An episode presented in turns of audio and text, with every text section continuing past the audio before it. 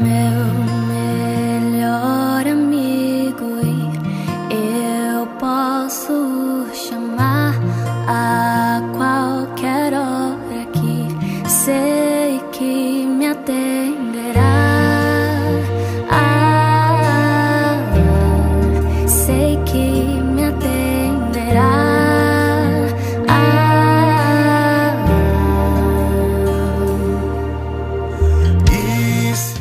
Em nome do Pai, do Filho e do Espírito Santo. Amém. Bom dia.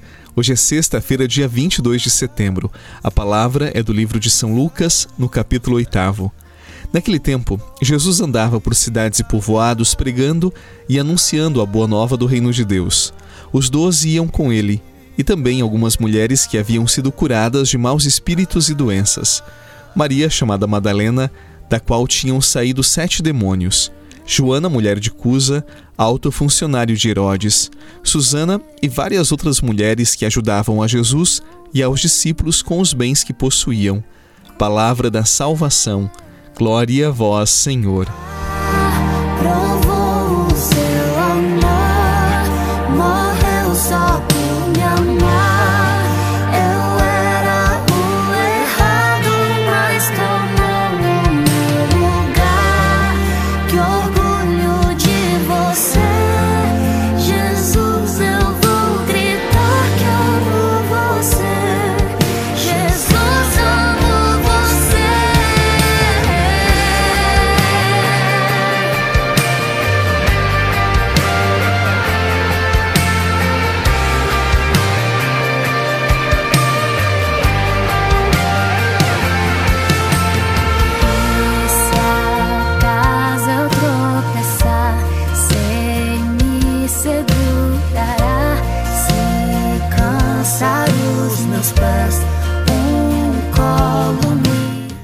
Evangelistas, Lucas é o mais sensível à presença das mulheres.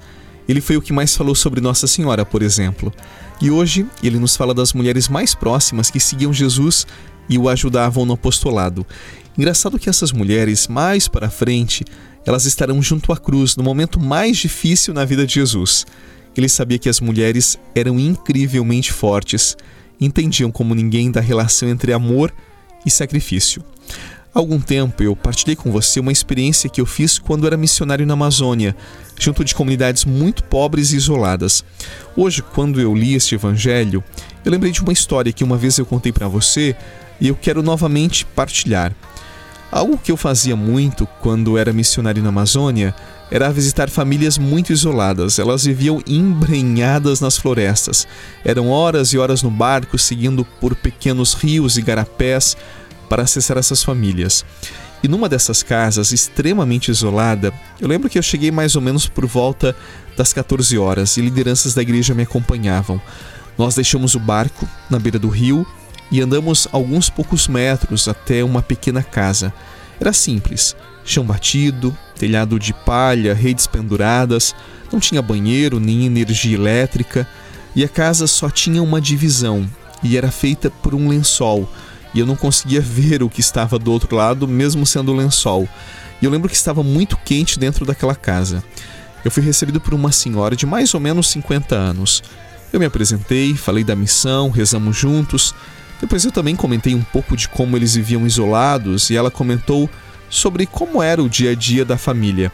Até que eu ouvi alguém como que gemer naquela outra parte da casa, separada por um lençol e que não me era acessível. Ela então me disse: Padre, é o meu filho, eu preciso atendê-lo. Você quer me acompanhar? Eu prontamente me levantei e acompanhei aquela mãe. Quando entrei naquele cômodo, tinha uma pequena cama e uma cadeira ao lado da cama com um pouco d'água. O filho dela tinha uns 30 anos. Ele tinha nascido com alguma enfermidade, eu já não lembro mais qual, mas a enfermidade impediu o seu desenvolvimento pleno. Ele não falava, apenas gemia, olhar perdido no horizonte estava ali, naquele calor, como que vegetando. Ela sentou na cama e, mesmo sendo muito magrinha, corpo frágil, colocou parte do corpo dele no corpo dela. Limpou a boca dele porque ele estava com saliva, babando, deu um beijo e, com muito cuidado, deu um pouco d'água. Eu fiquei estarrecido. Imóvel, dentro de mim iniciou uma briga com Deus.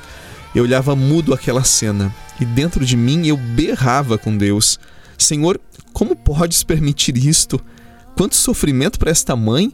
Ela é refém deste filho, ela não tem vida. Ela vive apenas para ele e possivelmente ele nunca disse ou nunca dirá para ela: Muito obrigado, mamãe. Eu te amo. E depois, aqui, Senhor, longe de tudo, sem nenhum profissional para ajudar essa pobre mãe, sem nenhum centro especializado, até que ela interrompeu a minha briga, que era silenciosa com Deus, e olhando nos meus olhos, ela fez uma pergunta, como que lendo os meus pensamentos: Você está com pena de mim, padre? Sim, eu estava, e eu estava revoltado com Deus. Eu estava indignado com aquela cena no meio daquela pobreza mas eu não consegui responder nada. Eu estava paralisado. Então, depois de alguns segundos, já como eu não dizia nada, ela se voltou para mim e disse: Padre, ele é o maior presente que Deus me deu. Como eu o amo, eu não conseguiria viver sem ele. Neste momento, eu não contive as lágrimas.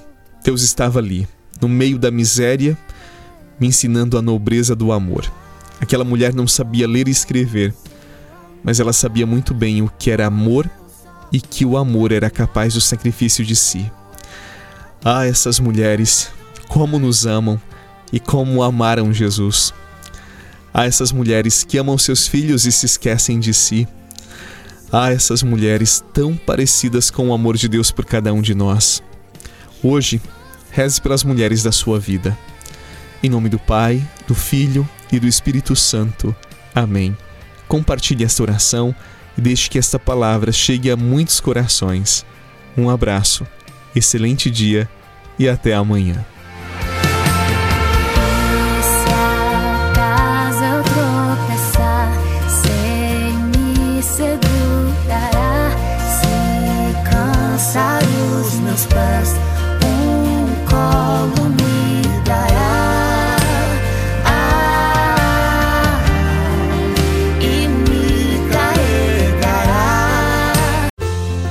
Você rezou com o Padre Eduardo Rocha, pároco da Catedral de Tubarão.